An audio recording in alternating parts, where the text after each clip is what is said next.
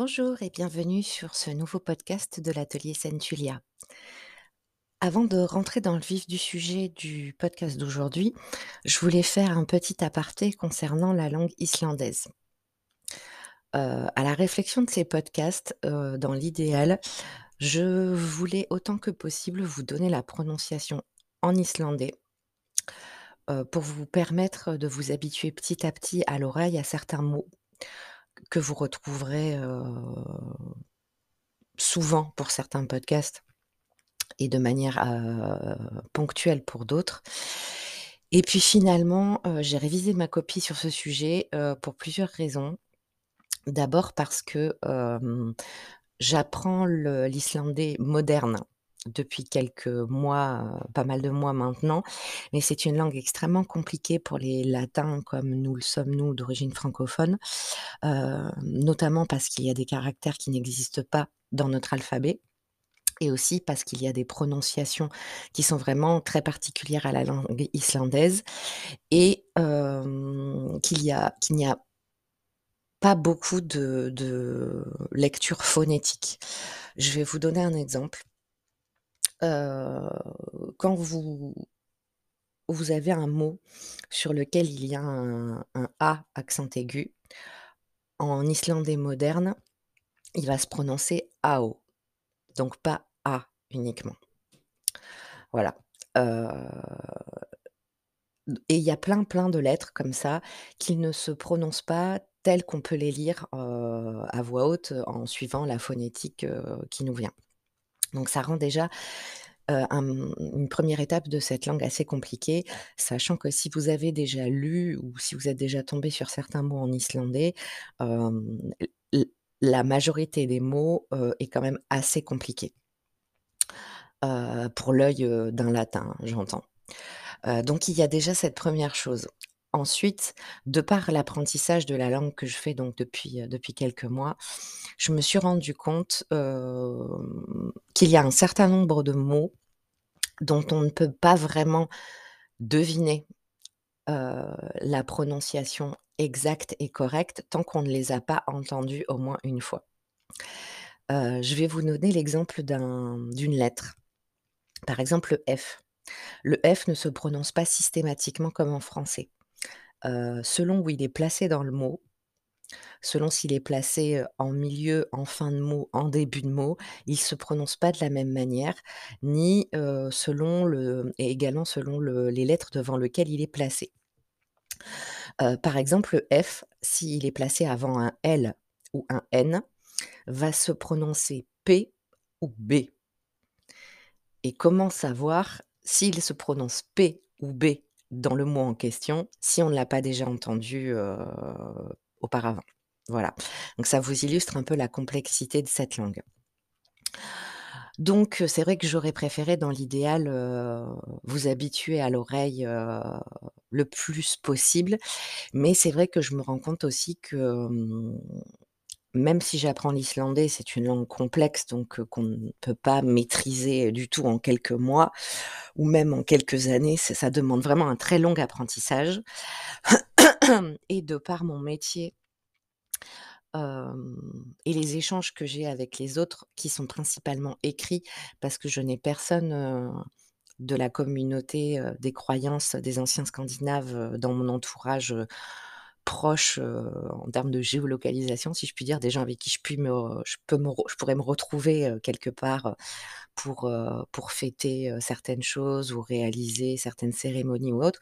Je pratique complètement toute seule et quand j'en parle avec d'autres personnes, c'est 99% du temps par écrit. Donc finalement, les seuls moments où je parle islandais, c'est quand je travaille mes cours. Et pour l'instant, les méthodes que j'ai choisies sont très autodidactes, donc j'ai personne pour me corriger. Donc je préfère, ne vous donner les versions islandaises que pour les mots dont je suis absolument sûre. Excusez-moi. Et pour les autres, eh ben, je vais franciser. Voilà, donc que ce soit pour ce podcast ou les autres, mes excuses par avance aux personnes qui sont beaucoup plus, beaucoup plus avancés que moi en langue islandaise, voire qui la parlent bien ou qui sont éventuellement des traducteurs. Romain, si tu m'écoutes, mes excuses. Parce que voilà, je préfère, heu, je préfère faire un bon gros mot bien francisé, quitte à arracher un peu les oreilles de de ceux qui sont qui sont férus de langue islandaise, plutôt que de vous donner une mauvaise prononciation. Voilà, donc ça, c'était pour le petit aparté langue islandaise. Alors, comment va s'articuler heu, ce podcast? Eh bien, pour ceux qui sont en version audio comme Spotify, Apple Podcast et tant d'autres, eh bien, vous aurez uniquement ma douce voix. Réjouissez-vous! Et vous aurez toutes les informations que je vais vous donner au fur et à mesure, heu heu, le lien du livre que je vous recommande et cetera, dans la description du podcast. Pour ceux qui écoutent ou regardent la vidéo sur YouTube, vous allez avoir des différents écrans qui vont s'afficher au fur et à mesure du podcast, heu, avec, la couverture du livre, certaines photos à certains moments et des informations écrites, pour que votre œil parce que si je ne peux pas, si je n'ai pas les connaissances, et l'expérience nécessaires pour habituer, vraiment votre oreille comme je le souhaiterais, au moins je peux habituer votre œil. Donc pour ceux qui regardent heu, Facebook, oui bien sûr, heu, YouTube, heu, vous aurez les mots, en islandais, les différents termes que je vais employer, les différents noms que je vais citer, qui vont s'afficher au fur et à mesure, avec un certain laps de temps pour que vous ayez le temps de les lire et éventuellement de les recopier, si ça vous intéresse. Et puis évidemment, en description de la vidéo, là, vous aurez le lien du livre, heu, et cetera, heu, que vous pourrez, heu, copier-coller, si ça vous intéresse. Alors maintenant, après ces 5 longues minutes, de quoi on va parler? Alors, ce podcast, débute une série de 4 qui est consacrée aux néophytes. Donc je m'adresse particulièrement aux personnes qui n'y connaissent rien ou pas grand-chose, à la mythologie des anciens peuples germano-scandinaves, à ceux qui, ne connaissent pas bien leurs us, leurs coutumes, leurs traditions, leur culture, ou simplement, à travers des fictions, donc qui ont envie un peu de démêler le vrai du faux. Bon ça, pour ce qui concerne les fictions, on y reviendra. Même s'il y a déjà pas mal de choses qui ont été fait à ce sujet, j'y reviendrai parce que j'éprouve le besoin et l'envie de d'en parler, avec, ma vision des choses à moi. Parenthèse fermée. Donc, si vous vous y connaissez déjà en mythologie, et que vous avez déjà lu pas mal de choses, évidemment, je ne vais pas vous mettre à la porte. Vous êtes tout à fait libre d'écouter ce podcast, mais c'est vrai que vous risquez, heu, enfin, ça va ça va enfoncer des portes ouvertes, heu, vous concernant. Vous risquez déjà de savoir tout ce dont je vais parler. Hem, mais comme je vous heu, enfin, comme je vous l'explique dans le descriptif de la chaîne, cette chaîne est née parce que, j'ai très souvent et j'entends encore très souvent, que ce soit des gens qui viennent me voir en privé ou, des discussions en public, des gens qui ont très envie de s'intéresser à cette mythologie-là, mais qui savent pas par quel bout la prendre, qui trouvent que c'est extrêmement compliqué et de fait, oui, elle peut être extrêmement compliquée. Déjà la langue, voilà, comme on en parlait juste avant, la langue est compliquée. Et si vous vous intéressez à une culture, une tradition, une mythologie, quelle qu'elle soit et où qu'elle soit de par le monde, vous aurez toujours, des noms, des lieux, voire des noms d'objets, dans la langue originale, dans les textes, que vous aurez à lire. Parce que si vous vous intéressez à ce genre de mythologie, il ne suffit pas, à mon sens, d'écouter des podcasts comme le mien. Oui, là, je me tire une balle dans le pied. Non, je suis honnête, en fait. Regarder des vidéos, des youtubeurs ou autres, qui peuvent être extrêmement pédagogiques et c'est aussi le but de cette chaîne, donc je vais pas cracher dans la soupe, hein, pas du tout. Mais voilà, regarder des fictions, regarder des films, regarder des documentaires, écouter des podcasts, c'est très bien. C'est vraiment très bien et je vous encourage vraiment vivement à le faire parce que c'est ludique et ça peut vous amener plein de compléments, de connaissances très intéressants. Mais ça ne suffit pas. Si vous voulez vraiment vous intéresser, à la mythologie d'un peuple en particulier et et aux traditions de ces anciens peuples, vous devez lire. Vous devez lire les textes sacrés, vous devez lire les textes anciens qui nous sont parvenus aujourd'hui. Et dans tous les textes, quelle que soit la religion ou la spiritualité ou la tradition concernée, vous aurez toujours donc des mots de la langue en question dans le texte. Or, bah, pour certaines traditions, certaines cultures et selon les pays et les langages, c'est accessible au latin que nous sommes. Heu, pour d'autres, comme c'est le cas des textes en en germano-scandinave, c'est des langues qui sont vraiment éloignées de la nôtre et qui sont beaucoup plus difficiles d'accès et d'abord donc comme on en parlait au début de ce podcast. Donc heu, donc ça peut aussi dissuader. Et hem et c'est vrai que la mythologie germano-scandinave est extrêmement dense. On ne sait pas forcément trop par où aller, heu, quel cheminement prendre, quels sont les livres, qu'il faut lire et parfois je me retrouve confrontée à des gens qui me contactent en me disant: «J'ai lu tel ou tel livre, j'ai rien compris». Ah bah, ouais, c'est sûr. Parce que ce sont des livres qui sont très intéressants, de fait, mais qui sont vraiment pour un public averti, plus avancé et qui ont un niveau de difficulté qui est énorme. Je vais en citer un qui, heu, si là j'ai des personnes, heu, qui s'y connaissent bien et qui apprécient déjà depuis longtemps, heu, cette mythologie et ces peuples-là, vont sans doute hurler en m'entendant dire ça. Mais par exemple, là je vais vous conseiller 4 livres à lire dans l'ordre des podcasts et il y a une bonne raison à tout ça, donc je vous expliquerai. Je vous avancerai mes arguments et tout ça, tout ça. Mais par exemple, dans ces 4 livres, il n'y a pas l'Edda poétique de Régis Boyer. Voilà. Donc pour ceux qui ne connaissent pas Régis Boyer, c'est un monsieur qui est décédé depuis, alors je ne sais plus trop en quelle année il est décédé, mais il est mort il y a quelques années. C'est, notre plus brillant, et connu, spécialiste, heu, des mythologies scandinaves et de la langue islandaise en France. Ce monsieur est, est l'auteur d'un nombre de livres totalement incalculable sur la mythologie nordique. Il a traduit énormément de textes et on lui doit beaucoup, vraiment, parce que, heu, il a notamment traduit un certain nombre de textes, qui ne sont disponibles que dans sa version à lui, en français. Et on n'est pas tous des bilingues, anglais pour pouvoir aller chercher d'autres traductions ou d'autres livres, traduits, du vieil islandais vers l'anglais. Donc on lui doit quand même beaucoup à ce monsieur, mais si vous voulez, je ne recommanderais pas son Edda poétique aux néophytes parce que c'est beaucoup trop compliqué. Déjà, c'est un pavé, c'est un très, très, très gros pavé. Alors il est fantastique dans la mesure où il regroupe une très grande partie des Eddas. Donc les Eddas, c'est quoi? On y vient dans quelques minutes. Mais les Eddas, si vous voulez, là, pour faire rapidement court, que vous sachiez de quoi on parle pour ceux qui n'y connaissent rien, ce sont des, des poèmes skaldiques, donc de la poésie, heu, principalement islandaise, mais il y a, comment dire? Il y a du crépage du chignon à ce sujet-là, c'est-à-dire que les Eddas, heu peuvent être attribués, heu, aux Danois, aux Suédois, heu, aux Norvégiens et aux Islandais, mais heu, pour la majorité d'entre eux, on n'en a absolument aucune certitude. Voilà. On a la certitude que le livre, e non, pardon, la Völuspá, dont on parlera dans un autre podcast, lui a été écrit par un poète, par un skald islandais.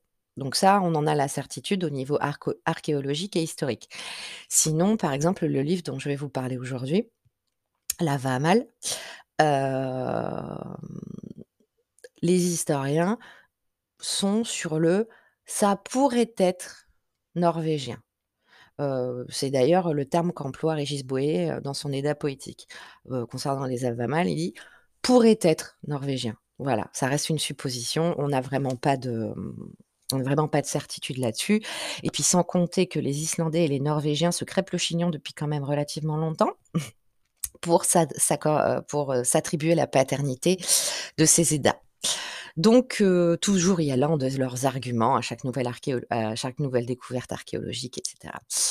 Heu, sauf que bon, c'est une guéguerre, sans fin, une boucle, c'est le serpent qui se mord la queue et personne n'arrive, de manière claire, définitive, argumentée et sans aucune zone d'ombre, à avancer que tel ou tel texte est, définitivement, de tel ou tel pays, pour la majorité d'entre eux. Bref, je m'égare. Donc tout ça pour dire que non, navrée, je ne recommande pas l'Éda poétique aux débutants, surtout pas en fait. L'Éda poétique de Régis Boyer, j'entends, parce que ça peut prêter à confusion. Hem, parce que c'est un livre énorme, parce que c'est un livre très complexe, heu, parce qu'il est énormément annoté, heu, ce qui est une bonne chose dans la mesure où, ça vous apprend plein de choses sur les textes. Ça ne se contente pas juste de vous filer le texte et puis débrouillez-vous, parce que les traductions de Régis Boyer en français ne sont pas toujours abordables, clairement. Heu, des fois, vous lisez le français, vous avez l'impression que c'est en vieux François de l'ère médiévale de je ne sais pas quel siècle, donc c'est pas forcément très abordable non plus et heu, c'est vraiment un livre d'études. C'est un livre d'études, c'est pas un livre de chevet où vous allez apprendre petit à petit, la culture, la tradition, les mœurs, ou la mythologie, nordique tranquillement, sans, sans que ça vous demande beaucoup de réflexion. Non, ça va vous demander des neurones, de la patience, de la réflexion et beaucoup de concentration, si vous voulez vraiment, comprendre ce livre à sa à sa juste mesure. Donc pour les néophytes, non, je ne recommande absolument pas l'Éda poétique. Voilà. Donc heu, maintenant, donc heu, cette série de 4 podcasts, donc je vais vous proposer 4 livres différents à lire les uns après les autres et qui vont chacun aborder, hem, un pan, bien précis, de la culture germano-scandinave. Le 1er que je vous engage à lire, donc c'est Lavamal. Lavamal, c'est un c'est un petit livre, heu, qui fait partie des Eddas poétiques, donc on va y revenir dans quelques quelques minutes et en fait, pourquoi ce livre en 1er? Parce que, heu, ce livre va vous ouvrir le champ des mœurs, coutumes, mentalités, de ce qui est honorable et de ce qui ne l'est pas, heu, dans la mentalité des anciens peuples, scandinaves. Donc dans un 1er temps, si vous vous intéressez à la mythologie nordique et à ces peuples, il faut que vous sachiez comment ils voyaient les choses. Comment ils voyaient, heu, leurs relations avec les autres, comment ils estimaient qu'était un comportement honorable d'un comportement qui ne l'était pas. Tout ça est très important parce que si dans un 1er temps alors après c'est un avis très personnel, hein, mais si dans un 1er temps, vous pouvez vous intéresser uniquement à la mythologie, c'est-à-dire, les dieux, les créatures mythologiques, tout ça et vous en tenir là. Oui, c'est tout à fait possible. Mais si vous avez envie d'aller plus loin et que vous avez envie de, mmh, pratiquer, par exemple, cette ancienne religion, ou de l'inclure dans votre quotidien ou de vous y intéresser vraiment dans le fond, il faut que vous sachiez, il faut que vous ayez conscience de comment ça se passait au niveau de leur mentalité à cette époque-là, à ces différentes époques-là. Parce que si votre caractère, votre façon de voir la vie est en totale opposition avec la leur, dans un 1er temps, c'est peut-être pas forcément la peine de pousser plus loin. Parce que, heu, parce que c'est si ça vous correspond déjà pas à ce niveau, ça n'empêche pas que vous puissiez être attiré par la mythologie, encore une fois, les créatures fantastiques, heu, ou les dieux. Mais c'est sûr que ça restera plus une curiosité historique, une envie de connaissance mythologique, heu, mais à mon sens, on ne peut pas, heu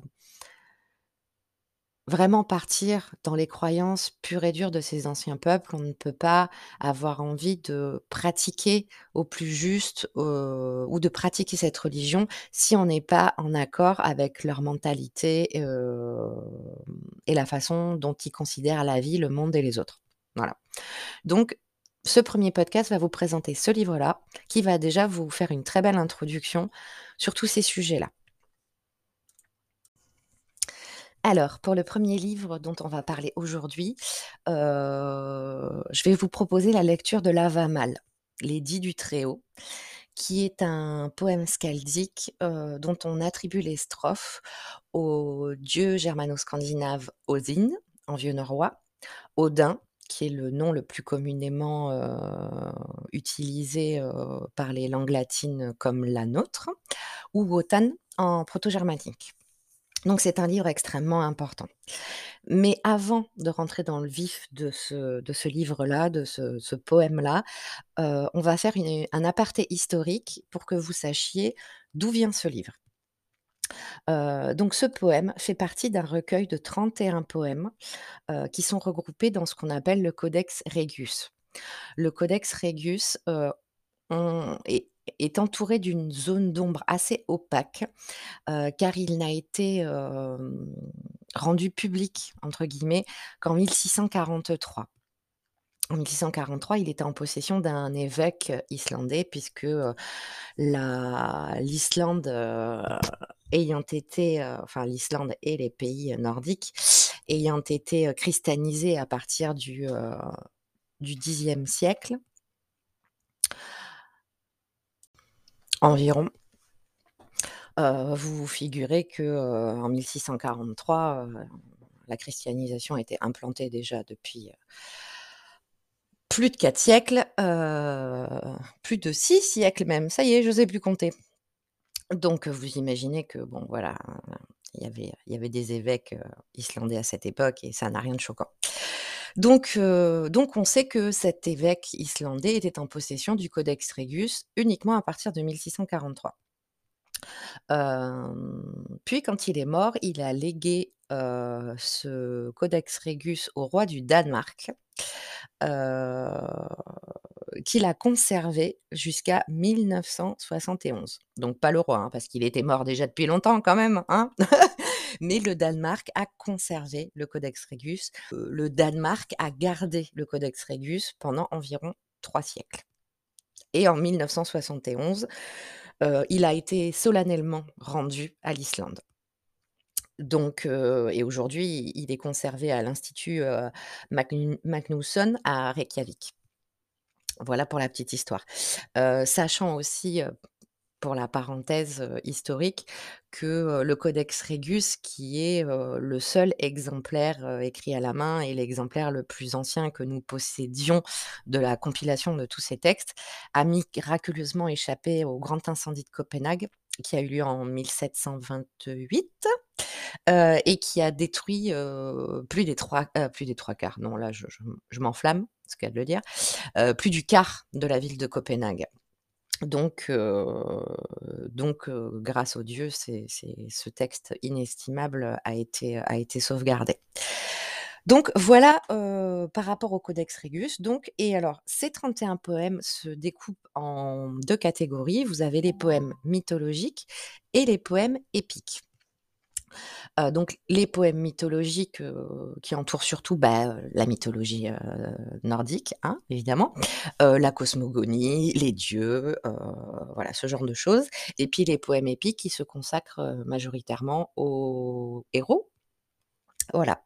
Donc, nous avons plusieurs choses qui rendent, ce codex, comment dire? Disons qu'il y a encore pas mal de flou artistique, qui entoure ce codex. D'une part, les auteurs, de ces différents poèmes sont inconnus. Donc on ne sait pas qui a écrit ces, ces poèmes. D'autre part, les dates à laquelle ont été écrits, créés ces, heu, ces poèmes skaldiques est très floue. Les historiens, globalement, s'accordent sur une période allant de 800 à 1300. Donc vous voyez, heu, on s'étend sur environ 5 siècles. C'est quand même déjà pas mal. Heu, pour pour cette partie-là, il est probable que certains de ces textes soient bien antérieurs à 800. Tout simplement parce que l'archéol l'archéologie ne cesse de faire des découvertes et notamment on retrouve encore, des vestiges, de pierres runiques, de, pierres pas forcément runiques d'ailleurs, mais, de pierres sculptées, gravées, des traces dans des grottes, dans des souterrains. Mais aussi, des objets en métal qui, présentent des influences ou une petite partie de certaines strophes ou de certaines choses présent dans ces poèmes du Codex Regius. Mais si vous voulez, c'est comme pour, pour, le texte dont on va parler aujourd'hui, l'Havamal. On on estime qu'il remonte à minima à 980. EC. Alors, pour la petite histoire, pour ceux qui connaissent pas le les termes AEC et EC, c'est des termes génériques qu'on emploie pour éviter de teinter d'une croyance particulière, les événements dans le temps. C'est-à-dire que, pour éviter les avant Jésus-Christ et après Jésus-Christ, qui a une connotation très christianisée, on va employer le terme EC, ère commune, et AEC, avant ère commune. Donc on est avant l'an 0 et après l'an 0.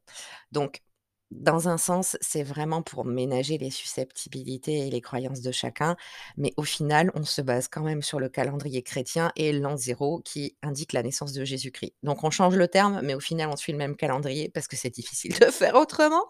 Donc heu, bon, voilà, par souci de respecter les croyances de chacun, je dirais AEC, EC. Mais bon, voilà, au final, heu, c'est vraiment pour faire plaisir, quoi. Mmh? Donc on estime que l'Havamal, heu, serait écrit enfin, aurait été créé à minima en 980 EC, donc ère commune. Mais, heu, il est plus que probable que ce texte soit bien antérieur à cette période-là. Notamment parce que, heu, une strophe de sa première partie ou une partie de la strophe de la première partie a été reprise dans un poème skaldique du Xe siècle hem, qui est dédié au roi norvégien, heu, Håkon le Bon. Donc là aussi, c'est pareil, les suppositions, hypothèses, théories vont bon train. Coïncidence, il a piqué ça dans un texte qu'il avait déjà trouvé, heu, qu'il avait trouvé ailleurs ou qu'il avait entendu ailleurs. Heu, voilà, on ne sait pas trop au final. Ou influence, on ne sait pas trop. Donc peut-être que cette strophe est effectivement tirée de l'Havamal, mais peut-être pas. Donc là, heu, tous les historiens, runologues et archéologues ne sont pas d'accord sur la question. C'est ça aussi qui rend cette mythologie, compliquée, c'est que, tout le monde n'est pas toujours d'accord sur tout et c'est loin s'en faut. Donc on a plusieurs hypothèses et plusieurs, plusieurs avis qui se qui se qui se catapultent un peu les uns les autres. Donc c'est aussi difficile de s'y retrouver, par rapport à ça. Mais le fait est que, heu, il y a des influences de ces poèmes qu'on retrouve dans l'archéologie et dans d'autres textes qui laissent donc supposer que ce sont des textes qui sont antérieurs à la période, de départ communément admise qui est 800 EC. Et puis il y a aussi un autre facteur qui est primordial, et qui rend aussi, les choses compliquées, parce qu'il y a eu beaucoup de pertes, c'est que pendant des siècles et des siècles, tout était en tradition orale. Alors ceux qui m'écoutent et qui sont amateurs de culture, celtique connaissent bien le problème parce qu'on a la même chose, avec, avec cette, cette tradition-là. Il y a beaucoup de choses qui se sont perdues, parce que pendant des siècles et des siècles et des siècles, la tradition était majoritairement, voire exclusivement orale. Donc ça aussi, on y reviendra. Cette histoire de tradition orale et des textes qui nous sont parvenus aujourd'hui et de la légitimité des textes qui nous sont parvenus aujourd'hui. Heu, mais le fait est que voilà, ça rend aussi les choses compliquées. Donc pour revenir à notre, heu, Havamal, il fait donc partie de de ces recueils, heu, du Codex Regius. Donc vous en savez déjà un peu plus sur ce sujet et nous verrons d'autres poèmes du Codex Regius dans d'autres podcasts. Alors, concernant l'Havamal, donc comme on l'a dit il y a quelques minutes, heu, on attribue les strophes de ce poème au seigneur Odin lui-même. Donc c'est un texte très important. Heu, c'est une sorte de, mmh, mode d'emploi, heu, à destination du petit être humain que nous sommes. En fait, c'est un recueil qui se compose, de 3 parties différentes et les 2 premières, hem, sont consacrées à vous donner les clés pour, heu, être correct, avoir une attitude vertueuse, heu, respectable, vivre dans l'honneur et vous met en garde, concernant un certain nombre de situations. La première partie, les préceptes de l'hôte, concerne tout autant l'hôte qui reçoit que l'invité mais aussi, heu, des choses assez génériques, heu, du comportement ou de l'état d'esprit qu'il faut ou ne faut pas, heu, avoir selon les situations ou de manière générale. Il faut savoir que chez les anciens peuples germano-scandinaves, l'hospitalité est quelque chose de primordial. Malheureusement, heu, dans l'ère moderne dans laquelle nous vivons, l'hospitalité est quelque chose, qui se perd beaucoup. Et c'est vraiment regrettable parce que c'est quelque chose d'essentiel et quelque part, ça fait chuter notre, degré de solidarité de manière assez violente, pour certaines personnes. Et c'est vraiment dommage parce que ça, c'est quelque chose dans cette culture de ces peuples germano-scandinaves qui est vraiment très importante. On tend la main à celui qui n'a pas à manger, on, heu, ouvre sa porte aux voyageurs, heu, qui, heu, demandent, l'hospitalité pour une nuit, en pleine nuit d'hiver. Voilà, c'est quelque chose de normal et il est extrêmement mal et mal vu de ne pas le faire, de ne pas faire preuve d'hospitalité, de ne pas faire preuve de bienveillance, et de ne pas partager son pain avec le voyageur, qui vient de marcher toute la journée et qui a besoin de se reposer un peu avant de prendre sa route le lendemain. Donc ça, c'est vraiment des concepts essentiels. Donc c'est une sorte de petit mode d'emploi à l'usage de l'hôte et de l'invité sur les comportements qui sont acceptables et qui ne sont pas acceptables. Parce que si le concept d'hospitalité est primordial, ne pas abuser de cette hospitalité l'est tout autant. Je vous donnerai l'exemple d'une strophe qui est la 35. «L'invité ne peut séjourner éternellement, d'agréable il devient odieux, s'il reste trop longtemps sous le toit du même hôte». Voilà, c'est un exemple. Ça, c'est une mise en garde. C'est, accepte l'hospitalité qu'on t'offre, mais n'en abuse pas. Tout comme c'est une mise en garde à l'adresse de l'hôte. Offre l'hospitalité, mais quelque part, si ton invité, commence à prendre un peu trop ses aises, recadre-le. Voilà. En fait, c'est, quelque part, vraiment un concept qui entoure globalement, ce peuple-là. C'est, on peut tout faire mais agissons avec justesse. Pensons, parlons avec justesse. Voilà. Donc cette 1re partie, heu, est surtout dédiée à ça. Heu, la 2nde partie, l'édit de Lodfafnir, est une, hem, est une est une un un rassemblement de strophes où le dieu Odin s'adresse donc à un autre personnage qui s'appelle Lodfafnir. Donc bon, on va pas rentrer dans les détails parce qu'on ne sait pas exactement qui est ce Lodfafnir, en fait. Heu, il y a évidemment des hypothèses, des théories, des suppositions, tout ça, tout ça, mais en définitive, on n'en sait rien. Donc voilà, on a un personnage, Lodfafnir, qui a la chance de recevoir directement, heu, les conseils du seigneur Odin et heu, toute cette partie s'articule de la même manière. Hem, Odin démarre pratiquement toutes les strophes de cette partie, heu, en disant à Lodfafnir qu'il lui conseille, heu, d'accepter ses recommandations, que, heu, s'il lui obéit, enfin s'il obéit à ses recommandations, il en jouira et qu'elles lui seront bénéfiques. Donc pratiquement toutes les strophes commencent de cette manière, par ce rappel du: «Tu as ton libre arbitre, au final, tu es libre de suivre mes conseils ou de ne pas les suivre, mais je te le dis, si tu les suis, elles ne pourront être que bénéfiques» et en fait c'est un certain nombre de conseils, heu, sur la façon, heu, d'envisager les autres, de s'envisager soi-même. Hem, il y a aussi des mises en garde, hein, ça on retrouve un peu ça dans toutes les 2 parties. Des conseils avisés, des sous-entendus, des mises en garde, et des choses un peu plus fines où il faut un peu lire entre les lignes. Voilà. Je vais vous donner un exemple.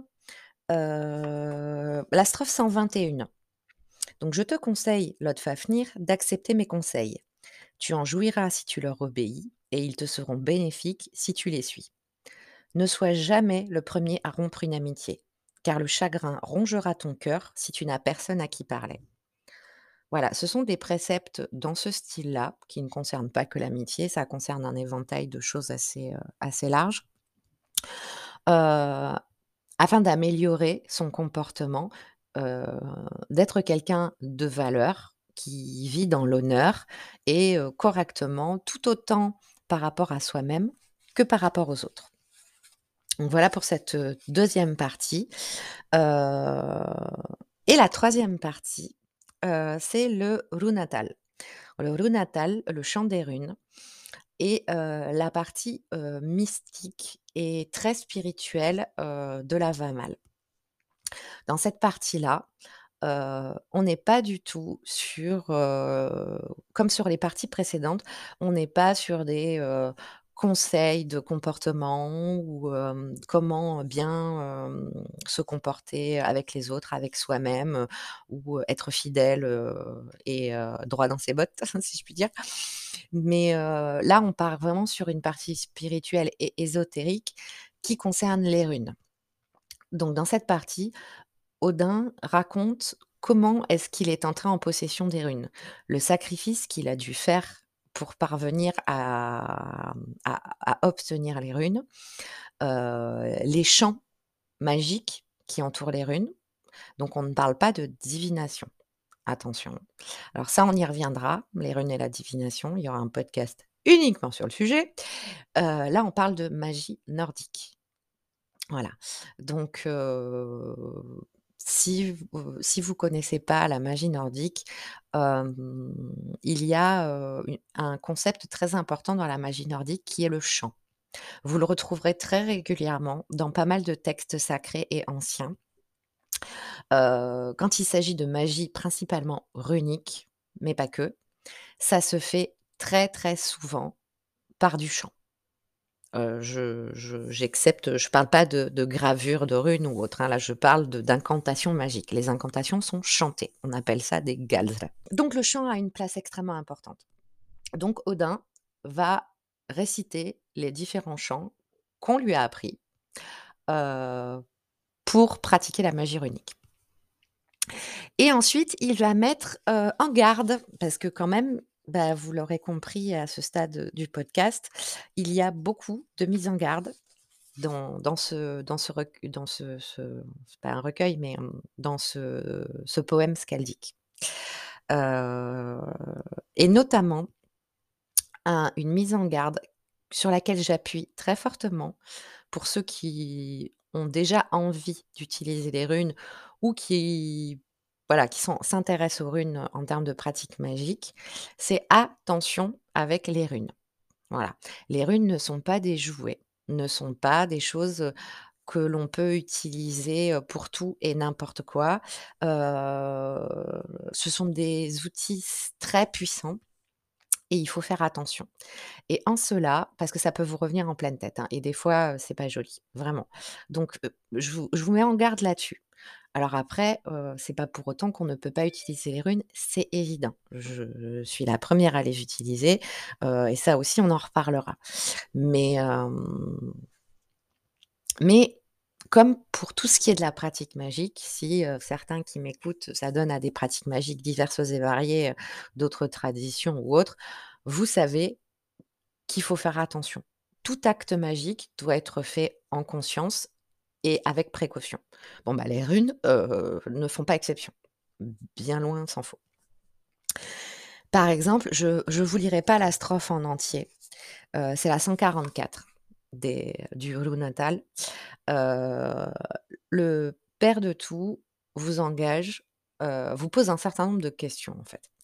Sais-tu comment il faut graver? Sais-tu comment il faut arranger? Sais-tu comment il faut interpréter? Sais-tu comment il faut attirer? Et cetera, et cetera, et cetera. Donc comme je vous l'ai dit, hein, je je vous la lis pas en entier, mais c'est pour vous donner un exemple, pour vous illustrer, heu, le propos. Ce ne sont pas des questions, heu, balancées à la volée, sans importance. Heu, ce sont des mises en garde. C'est il faut savoir utiliser les runes.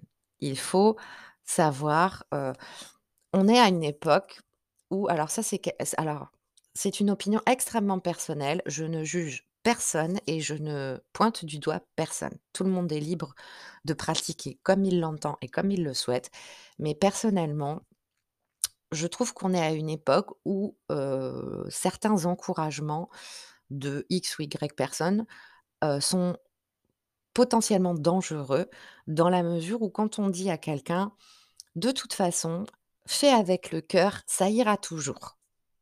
Non, non, non, non, non, non. Oui, pour certaines choses, il y a pas de problème. Faire avec le cœur, ça suffit et ça sera sans danger. Avec les runes, travailler juste avec le cœur, sans savoir ce qu'on fait, sans connaître les runes, sans oui, vous pouvez, hein, mais selon les runes avec lesquelles vous travaillez et selon le type de travail que vous faites, vous vous exposez à un retour de bâton. Voilà et ceux qui ont, heu, ceux qui travaillent avec les runes depuis longtemps savent très probablement exactement de quoi je parle. C'est pas, c'est pas juste des questions comme ça en mode, «Interroge-toi rapidement là-dessus quand même». Non, c'est interroge-toi vraiment là-dessus et et apprends.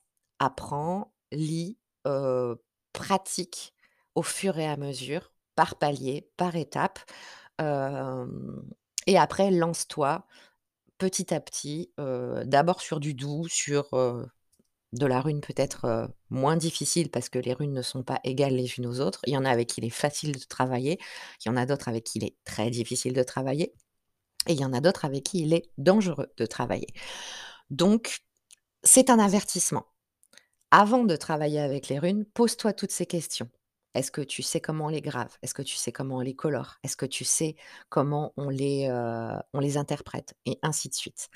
Parce que si tu ne sais rien et si à toutes ces questions tu réponds «non», il y a un travail à faire avant ça et donc mieux vaut s'abstenir de travailler avec les runes dans un premier temps. Voilà donc pour un résumé de ce que vous allez trouver dans la VAMAL, les 10 du très haut.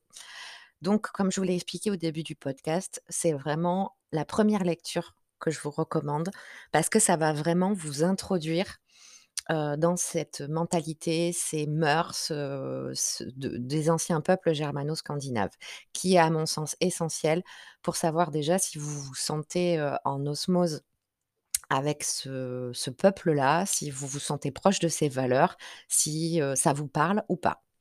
Après, concernant ceux, qui ne s'intéressent vraiment que de manière, je sais pas comment vous expliquer, mais qui s'intéressent uniquement à la mythologie, c'est un livre qui sera toujours extrêmement intéressant à lire pour vous. Mais si vous ne vous y retrouvez pas, ça n'est pas une barrière, dans la mesure où c'est surtout les connaissances mythologiques et historiques qui vous intéressent. Si vous avez pas forcément envie, hem, de pratiquer, de, partir dans ces croyances-là, de vivre dans l'ancienne religion, de ce panthéon, bah, du coup, voilà, si, vous êtes pas en accord, avec tout ça, ça doit pas être un frein. Maintenant, concernant le livre que je vous recommande très, très chaudement, c'est L'Ava-Mal, heu, traduit du vieux norrois vers le français par Romain Penchèvre, que vous trouverez, chez Sécheta Publications. Alors pourquoi je vous conseille ce livre-là et pas un autre? Dans un premier temps alors je vais vous donner toutes mes raisons sans ordre d'importance, elles se valent toutes, hein. Enfin, elles sont toutes à égalité. Heu, dans un premier temps, c'est la seule version que vous allez trouver en traduction française, heu, unique. C'est pas clair ce que je dis, c'est normal. Ce que je veux dire par là, c'est que, heu, vous allez trouver des traductions totales ou partielles de la VAMAL dans d'autres livres français, mais elles feront toutes partie d'un plus ou moins gros pavé, avec d'autres textes, avec beaucoup d'annotations, avec, plus ou moins d'études, documentées, théories, heu et cetera, heu, qui va rendre votre lecture beaucoup plus complexe. Donc cette version-là, je l'aime beaucoup parce que c'est un petit livre, heu, qui va pas vous coûter cher en plus parce que je crois qu'il est à une dizaine d'euros, qui est en format un tout petit format de poche, je crois qu'il fait, heu, 10 par 13, un truc comme ça, donc c'est un petit livre. Vous allez pouvoir emporter avec vous, par exemple, si vous avez envie, ça se glisse dans le sac à main pour vous mesdames. Dans la poche, messieurs, c'est peut-être un peu quand même gros, mais, mais voilà, c'est un livre qui se transporte facilement. Qui est très légèrement annoté, mais pas trop. Romain a juste, annoté surtout au début, et puis à quelques endroits du livre quand c'est des choses qui sont un peu trop compliquées ou qui a besoin d'une petite explication, mais ça reste une petite phrase de temps en temps, donc la lecture n'est pas lourde et n'est pas complexe et heu, il a surtout il vous explique très bien ça au début du livre. Il a surtout axé son travail de traduction de manière à rendre le texte le plus intelligible possible, heu, sans que vous ayez l'impression de lire du vieux François médiéval, heu, de je ne sais pas quel siècle et tout en restant le plus fidèle possible à la version originale, en vieux norrois. Donc ça, c'est très intéressant parce que la lecture est facile, vous allez tout à fait comprendre, quel est le sujet, de quoi on parle, quels sont les conseils prodigués, les mises en garde prodiguées, sans que la traduction soit complexe ou sans une tonne 5 d'annotations ou d'arguments ou de documentation pour expliquer, heu, avec une demi page ou une page et demie qui vous explique, heu, une demi strophe. Donc ça, déjà, c'est le premier point pour lequel je vous le recommande. Heu, son format, son tarif et la façon dont il est présenté et là, vous allez avoir un livre où il n'y a que la va-mal dedans. Donc ça va pas vous coûter cher et ça va vous permettre déjà de mettre, un orteil dans cette mythologie-là, dans ces mœurs et ces traditions-là, heu, avec un texte, qui est vraiment très important et très intéressant à lire et qui va vous apprendre beaucoup de choses. Ensuite et ça c'est le petit plus, vous allez faire travailler, heu, une une maison d'édition française, une petite maison d'édition française. Donc je n'ai absolument rien du tout contre les grosses maisons d'édition, heu, Gallimard, Fayard ou autres parce que je travaille avec elles pour mes travaux de reliure de livres et heu et l'un des 4 livres que je vais vous recommander, heu, dans ces 4 podcasts dédiés aux néophytes est édité chez Gallimard. Donc, heu, j'ai vraiment rien contre ces maisons d'édition-là. Mais là, du coup, c'est le petit plus. Vous allez soutenir une petite maison d'édition française qui est spécialisée en, mythologie nordique, mais pas que d'ailleurs. Parce que si vous vous intéressez à d'autres styles de croyances et d'occultisme, si vous vous intéressez, à d'autres cultures païennes, vous allez trouver de nombreux ouvrages, chez, c'est chez Ta Publications. Alors moi, je connais principalement, leur collection dédiée à la mythologie nordique, mais de tous les auteurs, j'ai tous les auteurs qui écrivent dans cette section-là et ils sont tous fantastiques, vraiment. Que ce soit, heu, Halfdan Rekir ou Halfdan, j'ai failli éclater ton nom là, ou, Hatu Wolffarson, heu, ou Romain Penchèvre, heu, les, heu, les livres sont vraiment, enfin les les auteurs sont pertinents, très documentés. Ce sont des gens qui étudient la mythologie nordique depuis des décennies, qui maîtrisent vraiment leur sujet. Donc vraiment, en règle générale, je vous recommande très chaudement, cette maison d'édition. Donc pour ceux qui écoutent le podcast uniquement en version audio, vous avez toutes les informations et les liens dans le descriptif de ce podcast et pour ceux qui sont sur YouTube, bah, vous avez aussi tous les liens, heu, dans la version, heu, dans la description et puis, vous avez les informations qui s'affichent, heu, sur la vidéo. Je vous remercie d'avoir, suivi ce podcast. J'espère que vous aurez appris des choses, que vous aurez trouvé ça intéressant. N'hésitez pas à me laisser des commentaires, sur les différentes plateformes ou à m'envoyer un petit message, ça fera toujours plaisir et puis on se retrouve la semaine prochaine pour le 2e podcast de cette série de 4 sur le 2e livre que je vous recommande. Passez une très belle journée ou soirée. Prenez bien soin de vous et prenez bien soin de votre entourage. À très vite.